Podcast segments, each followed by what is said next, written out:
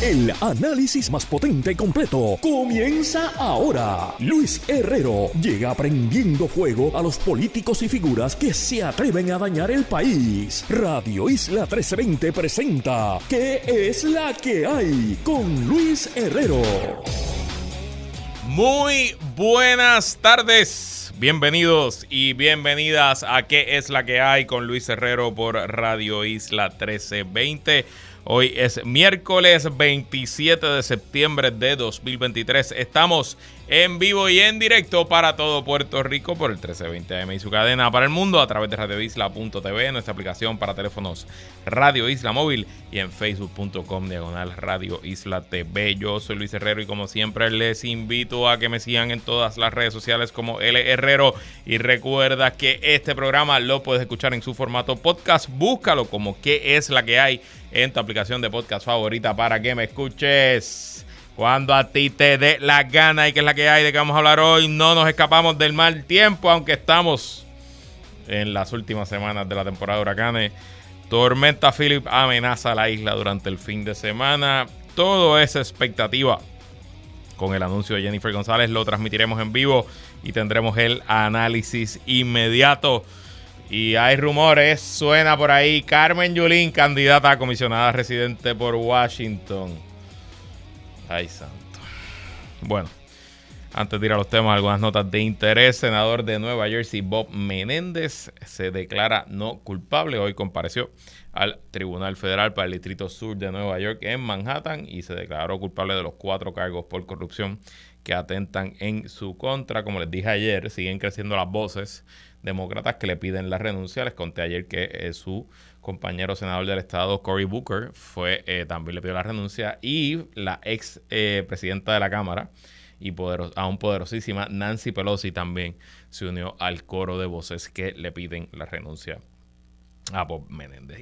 Y bueno, a Rey muerto, en este caso a Reina muerta, Reina puesta, nueva rectora interina para el recinto de ciencias médicas, leo del nuevo día.com, el presidente de la Universidad de Puerto Rico, Luis Aferrado Delgado, recomendó a la doctora Dharma Vázquez Torres para ocupar el cargo de rectora interina del recinto de ciencias médicas ante la destitución de la doctora Ilka Ríos Reyes. Estoy recomendando a la doctora Dharma Vázquez al puesto de rectora interina del recinto de ciencias médicas. Estableció Ferrer una carta enviada este martes, o sea, ayer, al presidente de la Junta de Gobierno de la OPR, Ricardo Dalmau, a la que el nuevo día tuvo acceso. Dalmau informó que la Junta de Gobierno tomará este jueves la decisión sobre el interinato en su reunión ordinaria tras recibir la recomendación de presidencia. La selección de Vázquez perdón. Eh, dice aquí, Ferrado Delgado tomó su decisión luego de evaluar los currículum vitae de cada candidato. Además, indicó que la recomendación contaba con el apoyo de los vicepresidentes, el doctor Orestes Quesada y la doctora Mayra Chávez Cordero. Vázquez Torres tiene un doctorado en salud pública de Walden University y es licenciada en Administración de Servicios de Salud y relacionista profesional. Ah, mira, sí, relacionista, de tener buen manejo de los medios, contrario a la ex rectora Ilka Ríos. Además, funge como coordinadora del programa de maestría en Administración de Servicios de Salud. Fue miembro del Task Force médico del ex rector Segundo Rodríguez Quiricini durante el inicio de la pandemia de COVID-2019. La catedrática fue decana de la Escuela Graduada de Salud Pública, pero renunció días después de que destituyeran al doctor Juan Vigo, su pareja, y entonces director de la sección de neurocirugía, ante la pérdida de la acreditación del programa de residencia médica. Ok. Eh, la renuncia de Vázquez Torres al cargo de CAN en aquel momento surgió a pocas semanas de una visita de acreditación, indicó una fuente del Nuevo Día. La doctora es hija del ex secretario de Salud, Enrique Vázquez Quintana. Ah. Ok. Qué cosa. La verdad que Puerto Rico bien chiquito. ¿eh? ¿Qué tú crees, Alex? Chiquitito. Cabemos en una cama twin. Bueno.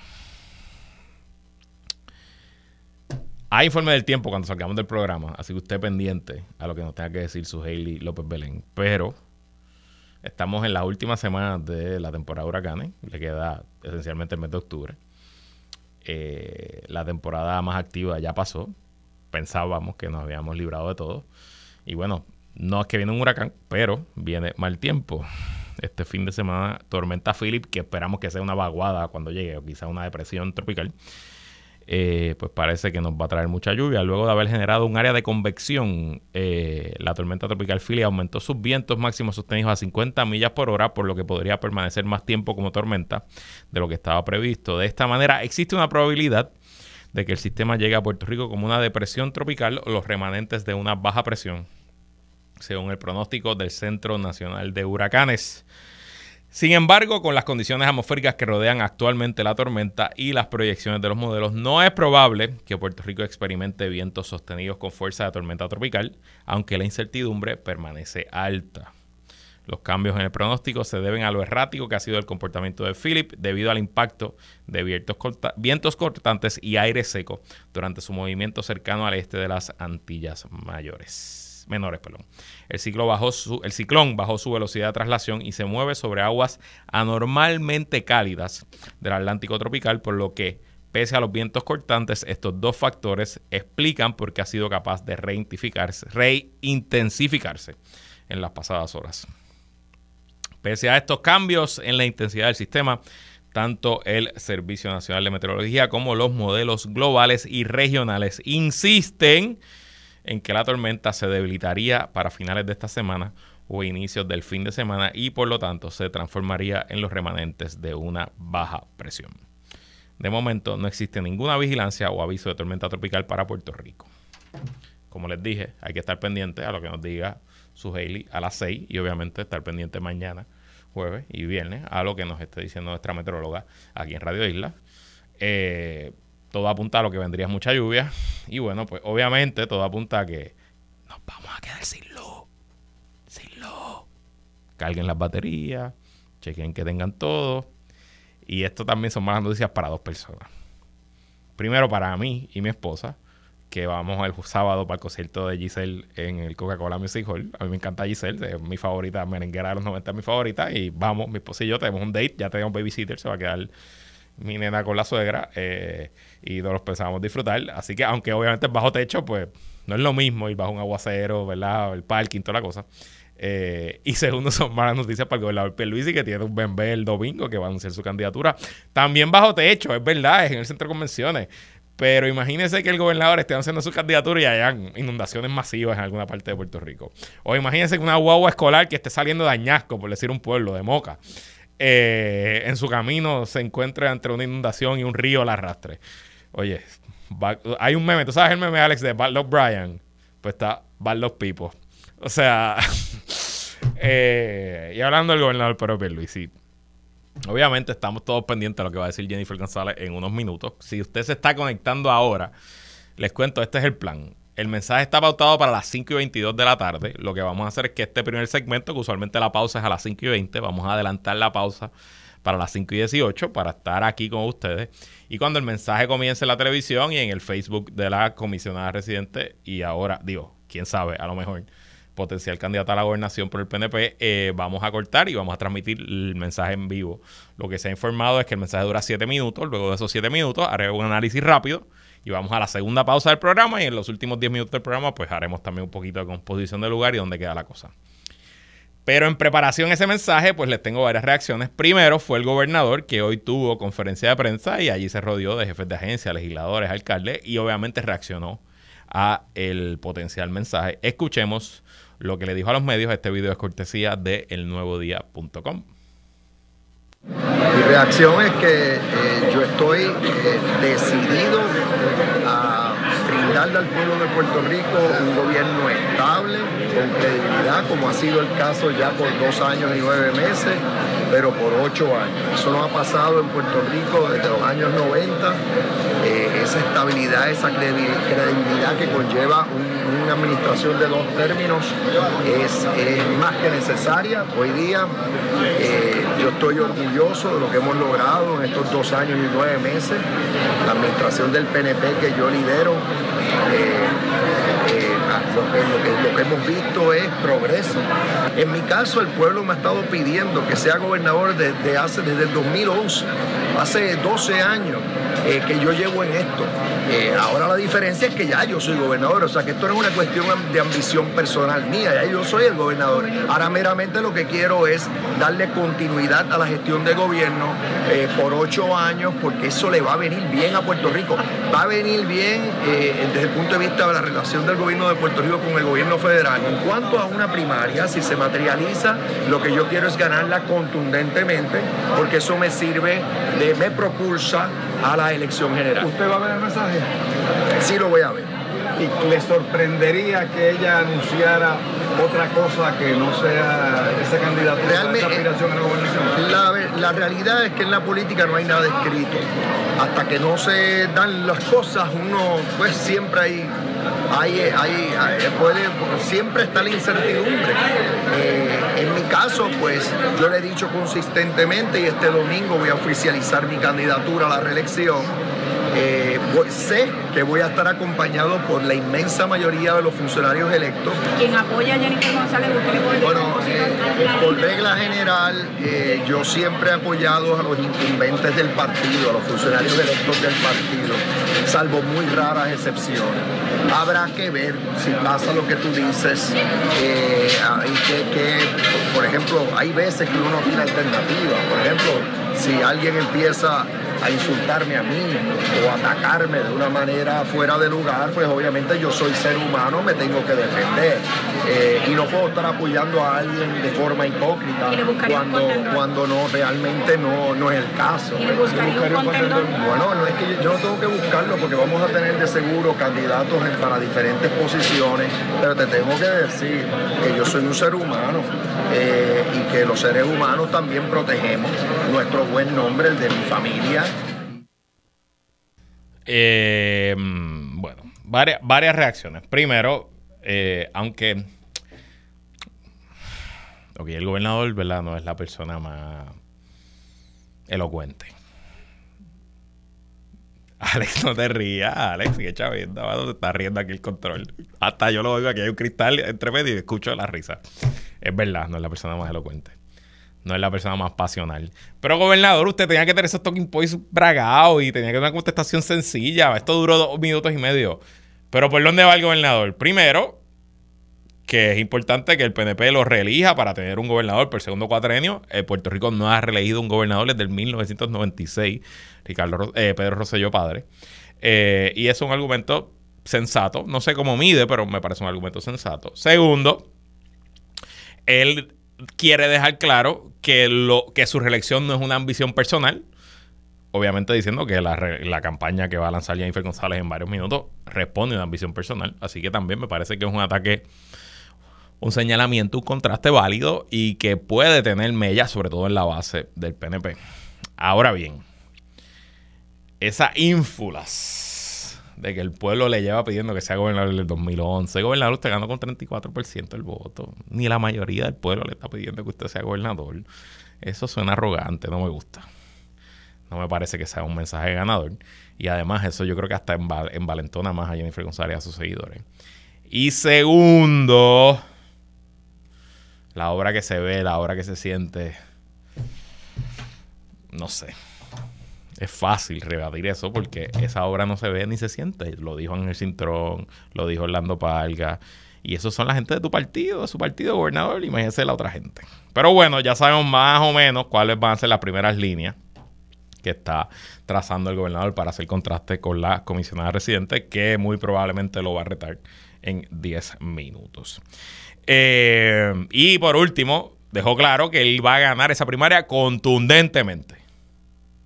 Pues ok, vamos a ver. Aunque las encuestas, la última encuesta pública que vimos fue de marzo, el nuevo día.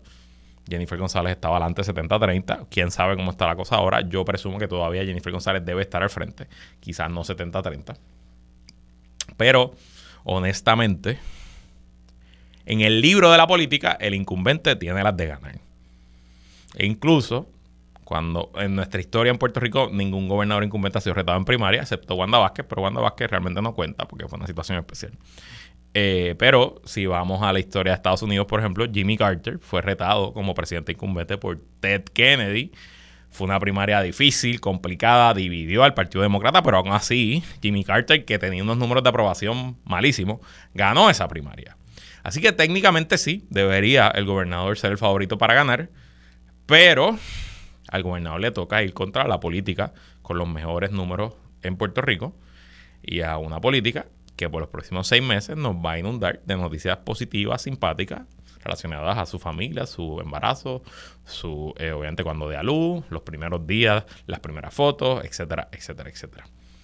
Ventaja para el gobernador, que controla el gobierno, que tiene mucho más dinero que Jennifer González, que debe inundar los medios tradicionales y sociales con propaganda a favor de él y en contra de la comisionada. La desventaja, que de nuevo va contra la política con los mejores números, con un gran juego de piernas, y que por alguna razón en toda su carrera política, a pesar de que no tiene ni un solo logro que usted se pueda recordar, piensa ahora, dígame un logro de Jennifer González, no va a pensar en ninguno, no, va, no le va a venir ninguno a la mente. Es más o menos intocable y los medios no la fiscalizan, no la señalan y ella pues sigue por la vida disfrutando de los beneficios que vienen de que nadie nunca la haya fiscalizado de verdad. Obviamente, como preparación a este anuncio, el gobernador ayer aprovechó eh, y se reunió con el presidente de la Federación de Alcaldes, el alcalde de Camuy, Gabriel Hernández, y con varios alcaldes más. El alcalde subió una foto diciendo aquí, con el gobernador Pedro Luis y compañeros alcaldes, eh, preparándonos para el anuncio de la campaña de la reelección del gobernador Pierluisi, que es este domingo en el centro de convenciones, si la tormenta Philip lo permite. Eh, y eso está muy bien. Ayer me decía un buen amigo PNP que todos los golpes de Estado que se han dado dentro del PNP en su historia siempre han eh, llevado que la mayoría de los alcaldes se apuntan el golpe de Estado. Y aquí, evidentemente, la mayoría de los alcaldes no están con Jennifer González, por lo menos de la boca para afuera, a lo mejor de la boca para adentro y lo interno. Le dicen a su equipo de campaña, vamos a estar con Jennifer. De hecho, ayer me hablaban de un alcalde de la zona oeste, un alcalde PNP, que está con Jennifer González, digo, perdón, que está con Pedro Pierluisi públicamente, pero que la mitad de su equipo de trabajo está con Jennifer y la otra mitad está con Pierluisi y que él ha fomentado que eso ocurra. Cuestión de, bueno, que gane quien gane, ese alcalde está el del lado ganador y ¿saben qué? Eso es lo más inteligente que puede hacer cualquier líder PNP ahora mismo.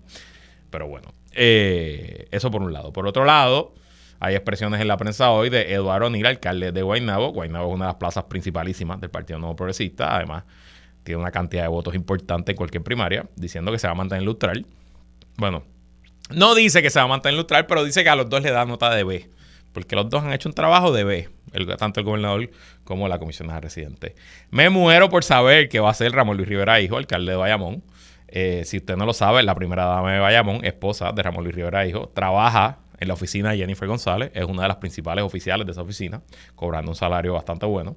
Eh, y en toda su carrera política, Jennifer González ha tenido varios padrinos, varios mentores.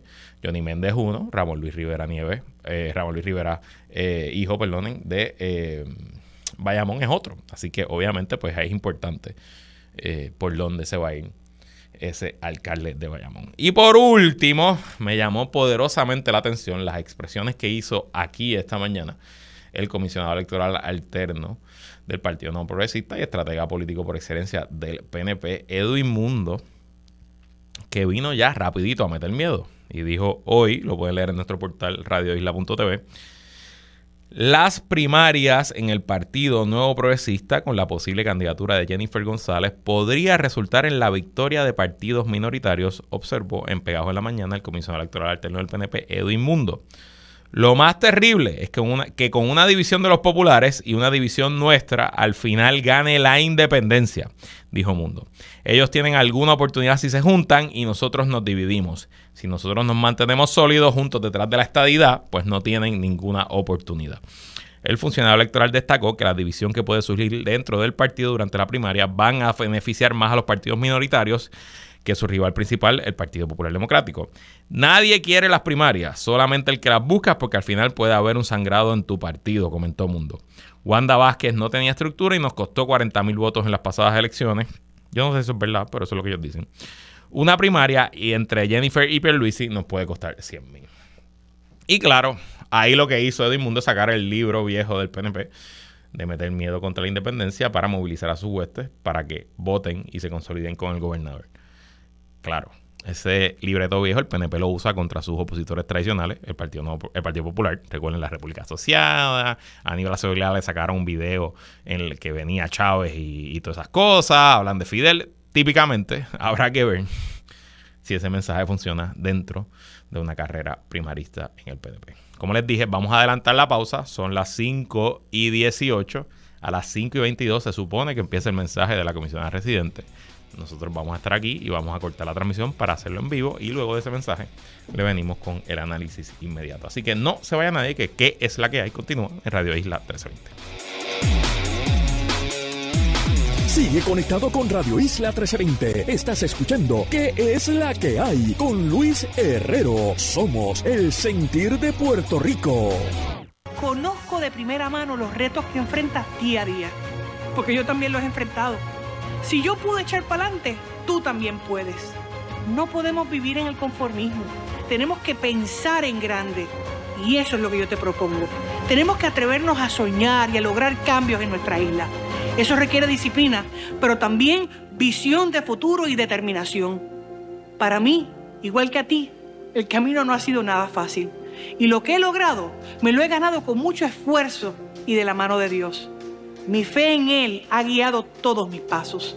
Desde el momento en que decidí aspirar al servicio público, he enfrentado todas las voces que continuamente me decían, no lo vas a lograr, eres joven, eres mujer, eres gordita, no debes aspirar, no te van a apoyar, debes esperar.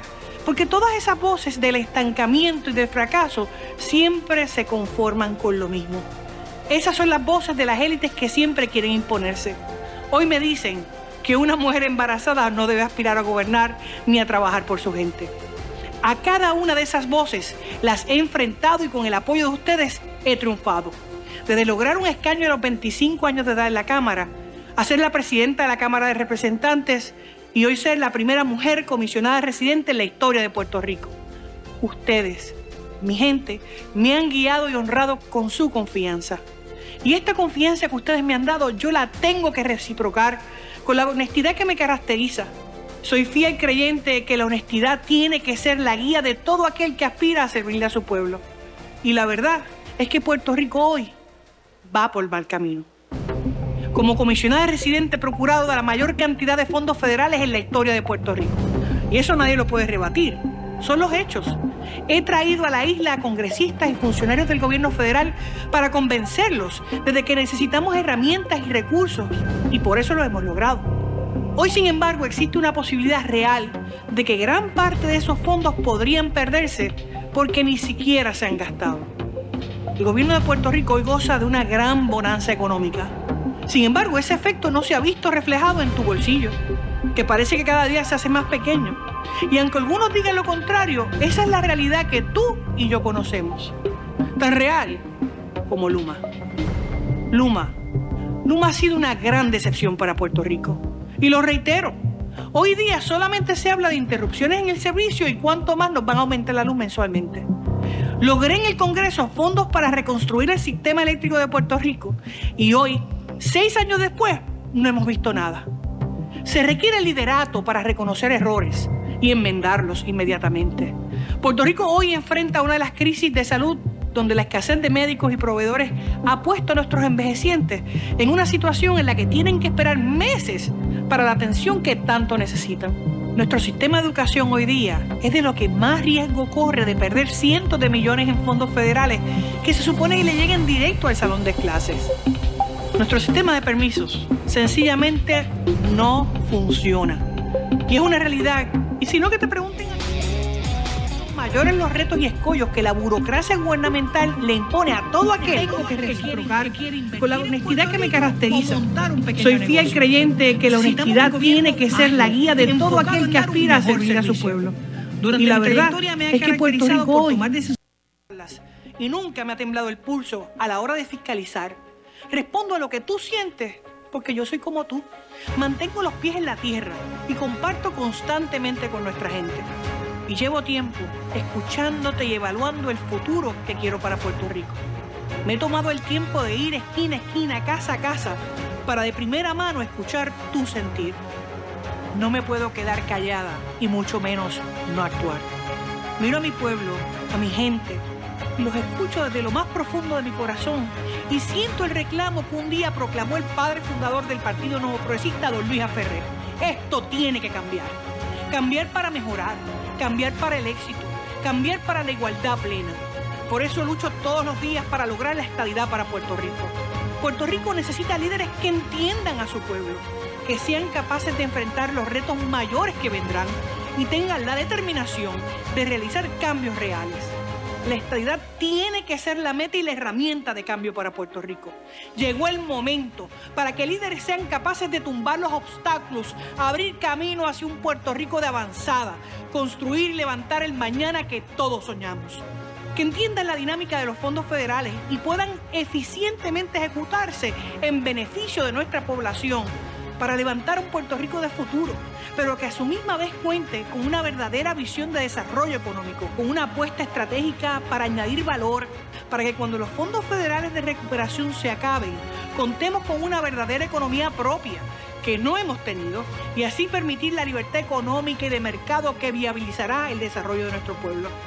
Necesitamos líderes con la visión de modernizar nuestro sistema de educación con la más alta tecnología y también fortalezca la educación en inglés en nuestros niños y con salones escolares que estén a la altura del siglo XXI, donde el calor no sea motivo para cancelar las clases, que podamos fortalecer nuestro sistema de salud, retener nuestros médicos y causar que los que se han ido regresen, para que nuestra gente tenga más opciones de atención médica rápida y accesible. Puerto Rico cuenta con los recursos para transformar cada una de las áreas más afectadas que impactan a los ciudadanos en el día a día.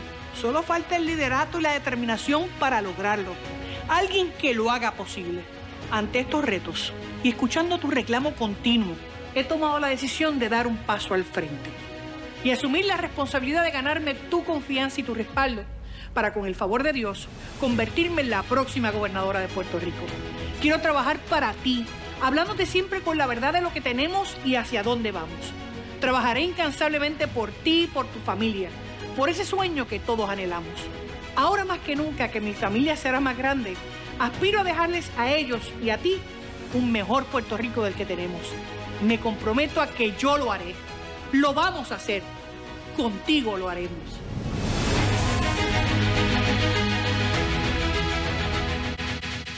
Jennifer. Ahí lo tienen. Ese fue el mensaje de la comisionada residente anunciando que buscará retar al gobernador Pedro Pierluisi en una primaria interna del PNP. Le agradecemos a Telemundo, fue cortesía a Telemundo, donde se transmite el mensaje, que lo repetimos por aquí. Me dicen que solamente nosotros y Guapa Radio, eh, Radio, Borinquen, Borinquen Radio, estábamos transmitiendo, así que si estaba escuchando otra estación de radio, pues se lo perdió. Pero bueno, rapidito, antes de irnos a la pausa, eh Obviamente, si estaban escuchando en la radio no lo vieron. Es un mensaje típico de eh, un candidato o candidata, en este caso, eh, haciendo un anuncio. Ella estaba, obviamente, vestida de azul, hablando directamente a la cámara con un fondo blanco. Todo el mensaje estuvo intercalado con imágenes y videos o famoso B-roll que era pues afín a lo que ella estaba diciendo. Eh, nos perdimos los primeros segundos, los primeros minutos del mensaje, así que, pero me parece que estaba pues comenzando con su historia eh, presentándose como una mujer humilde que viene de, eh, de raíces de clase media. Esencialmente, si, se, si lo escucharon completo, todo el mensaje, todo el hilo conductor es que ella es como tú, que ella es como el pueblo obviamente, al usted decir que ella es como tú y que ella va a correr, pero lo que está diciendo es que el gobernador no es como tú, que el gobernador es una persona enajenada. De hecho, hay una línea por ahí que apunté eh, que dice Puerto Rico necesita líderes que entiendan a su pueblo, que me parece que es una directa bien indirecta, eh, de que el gobernador no entienda a su pueblo. Ella eh, luego pues se une, ¿verdad? Porque claro, esto es una movida típica de cualquier político que no es su ambición personal, no es ella la que quiere correr, es que si yo pude echar para adelante, tú también puedes. Y ¿verdad? que todos estamos unidos en este movimiento para llegar a la gobernación. Tenemos que atrevernos a soñar y a lograr cambios en nuestra isla, dice la comisionada residente. Obviamente, ella quiere un cambio de gobernador, pero no quiere un cambio de partido, porque al final del día el mismo partido que lleva gobernando desde el 2017. Eh, para mí, igual que a ti, el camino no ha sido fácil, también implicando que al gobernador se le hizo fácil el camino y a ella no. No sé cuán difícil. Eh, me llamó la atención, interesante, que sacó rápido el tema de su, eh, su embarazo. Dijo, yo he escuchado a través de toda mi carrera estas voces que dicen, no lo vas a lograr, eres joven, eres gordita, no lo vas a lograr. Esas son, y después dijo, esas son las voces que ahora se atreven a decirme que una mujer embarazada no puede aspirar a la gobernación. Esa cita no la tengo directa, pero algo por esa línea. Y miren qué interesante la frase que dice después. Esas son las voces de las élites que siempre quieren imponerse.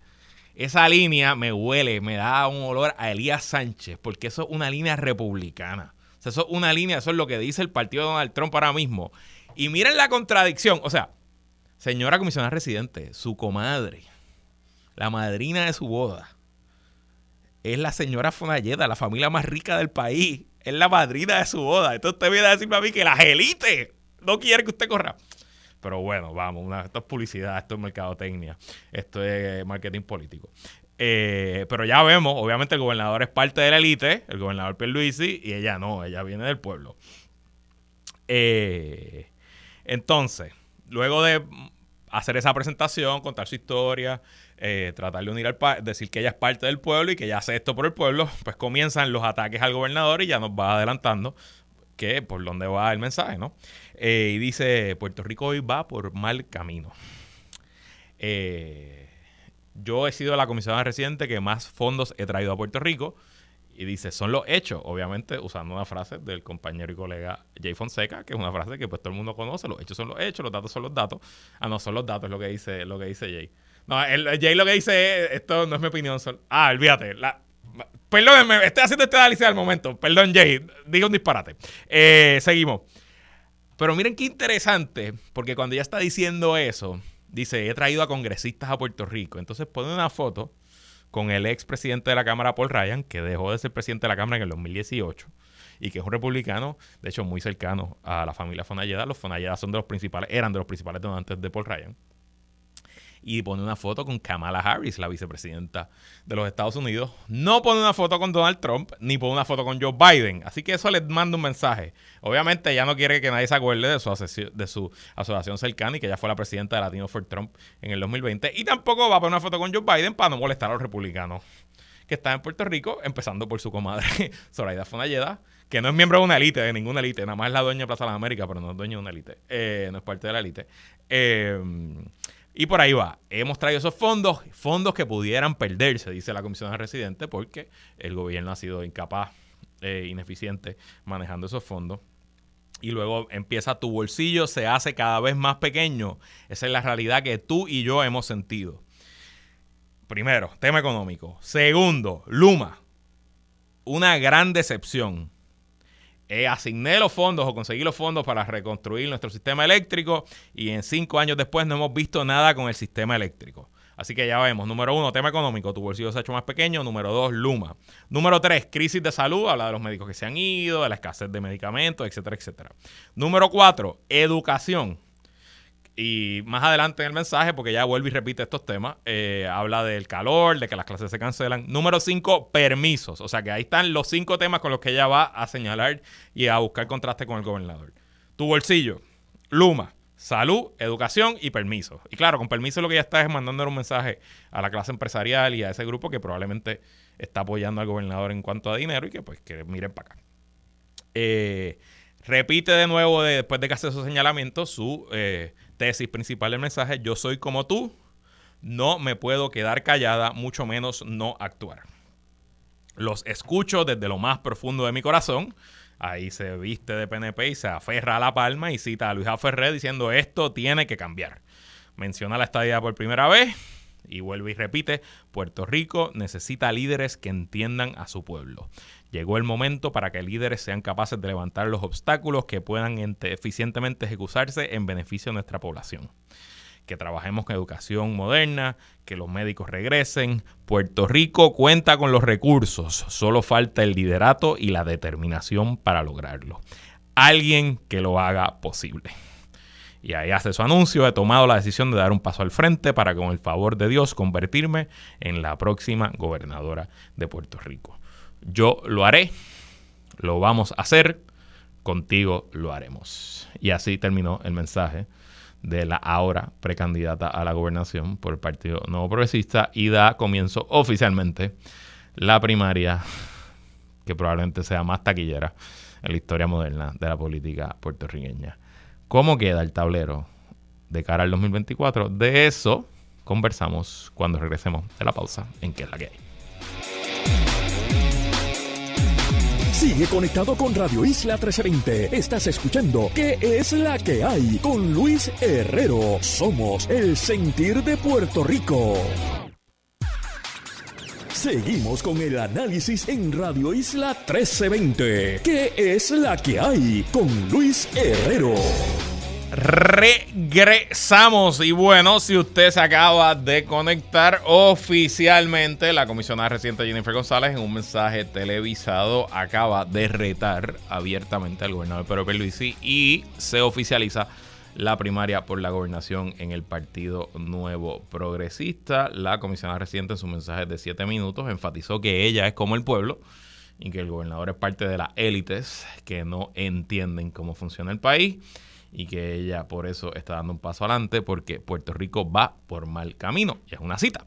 Eh, de hecho, si los opositores al gobierno fueran inteligentes, usarían esa cita y le darían como pandereta pentecostal por ahí para abajo diciendo Puerto Rico va por mal camino gracias al PNP. Pero bueno, eso es mi opinión. ¿Cómo queda el tablero hoy, ahora mismo?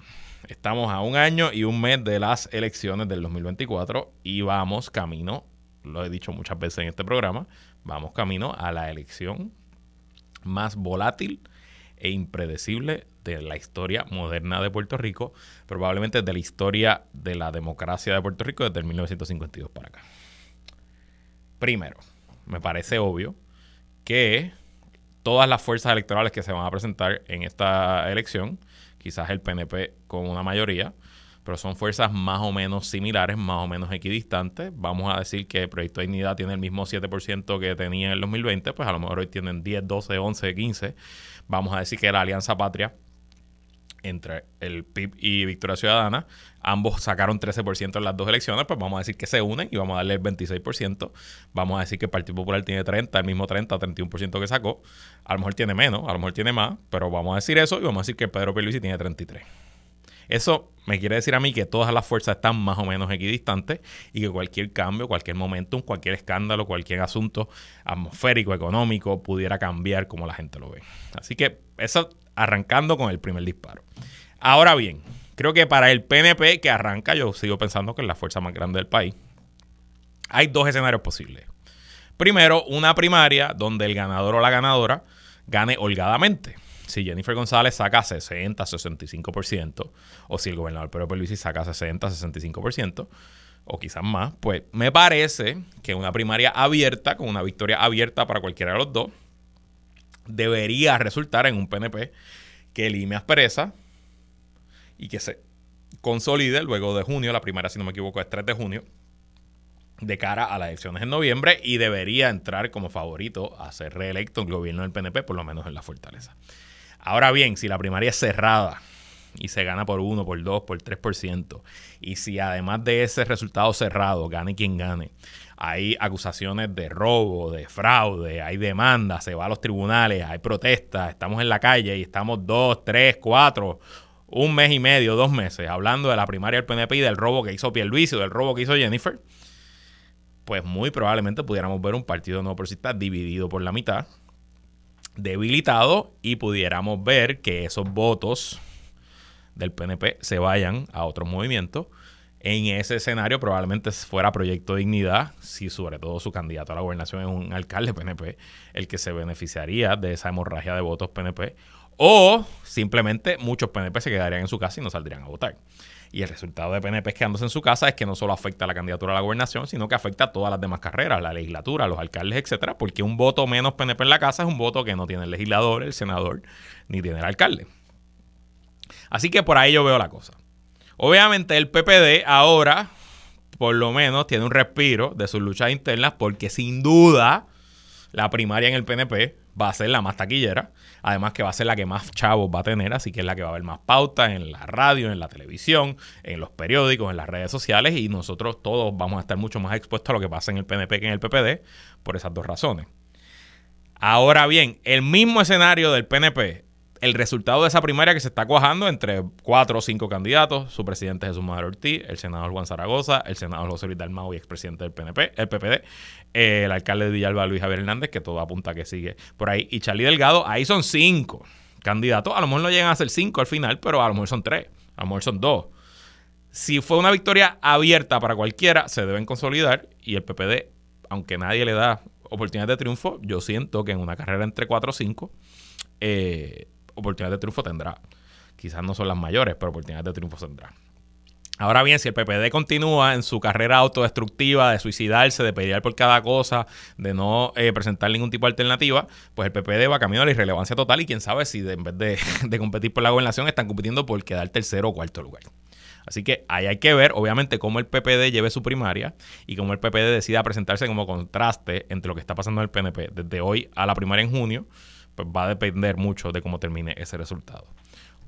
En tercer lugar, sin duda, y citando a Edwin Mundo que estuvo esta mañana en Radio Isla, si la Alianza Patria, que se viene hablando y hablando y hablando, pero no ha cuajado, todavía no hay nada oficial y el tiempo está, el reloj está corriendo, entre el PIB y Victoria Ciudadana cuaja.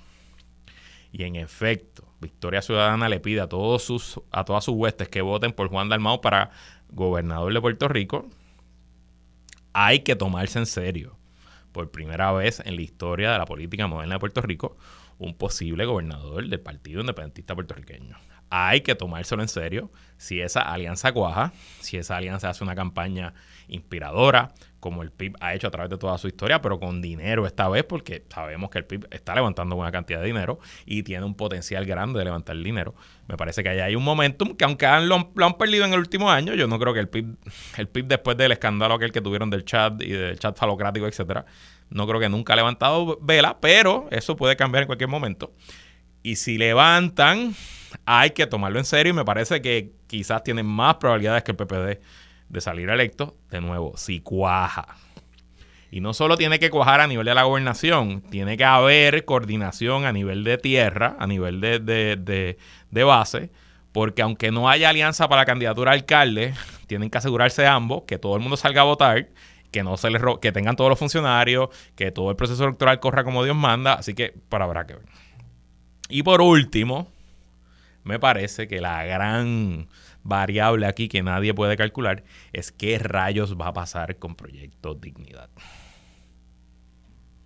Honestamente hoy yo creo que ellos arrancan asegurando el mismo 7% que sacó César Vázquez con Javier Jiménez como candidato a la gobernación. Si el PNP decide matarse y si el PPD decide matarse entre ellos, mucha de la gente herida no va a terminar en el partido opositor tradicional, va a terminar en Proyecto Dignidad.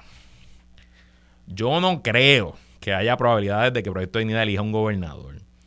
Pero no me extrañaría que elijan algunos alcaldes y quizás cuelen algún representante o senador por distrito, sobre todo en las zonas más conservadoras de Puerto Rico. Usted busque donde Proyecto Dignidad quedó tercer lugar en las elecciones del 2020 y ahí usted va a ver los lugares de mayores fortaleza de esa nueva colectividad. Eso en cuanto a la gobernación. En cuanto a Washington DC, honestamente siento que la carrera está abierta y puede ganar cualquiera. Sin un incumbente tan fuerte como era Jennifer González, presumo que en el PNP aparecerán cuatro o cinco candidatos. Me imagino que Pierluisi buscará uno, me imagino que Jennifer González buscará otra y se estarán matando y será la carrera junior. Las grandes ligas será Pierluisi contra Jennifer, la AAA será la carrera DC y lo mismo aplica, se van a matar. El PPD no tiene primaria, Pablo José Hernández está ahí, ya tiene levantado casi 300 mil, 400 mil dólares, va a ser un candidato fuerte, un candidato con acceso a los medios. Creo que está ahí puesta para él, para destacarse y buscar esa candidatura. Y honestamente, en la alianza están tratando la carrera de DC como una carrera de segunda, de plato de segunda mesa. A nadie le importa. Hoy salió un rumor de que Carmen Yulín Cruz pudiera ser la candidata a comisionada residente. Que honestamente, si eso fuera cierto, pues nada, sin comentarios. Eh, y por último, la legislatura, me parece que si yo fuera a hacer una apuesta en cualquier carrera, pusiera fuera a poner dinero de verdad, Yo apostaría por una legislatura pluralista, incluso más que la actual, probablemente la más pluralista de nuestra historia. Y probablemente, quizás no en la Cámara, pero probablemente en el Senado, al igual que pasó en este ciclo, pero con aún más marcado, ningún partido, ningún movimiento tendrá mayoría para elegir presidente y tendrá que ser un gobierno de coalición al estilo de un sistema parlamentarista. Obviamente, aquí estaremos en qué es la que hay para hacer el análisis y el desarrollo de lo que se garantiza. Será una época eleccionaria muy interesante, así que para todos los que nos gusta este tema, sí, probablemente tenemos problemas psicológicos, pero bueno, aquí estamos. Mínimamente les garantizo que aunque suframos por lo que está pasando en el país, vamos a estar bastante, bastante, bastante entretenidos. Bueno, y hasta aquí esta edición de que es la que hay. Recuerden, puede venir mucha lluvia, así que quédese con nosotros. La mejor programación y análisis de la radio puertorriqueña continúa en Radio Isla 1320. Hay que escuchar el informe del tiempo de su Hailey López Belén. Eso es lo próximo. Yo me despido. Hasta mañana.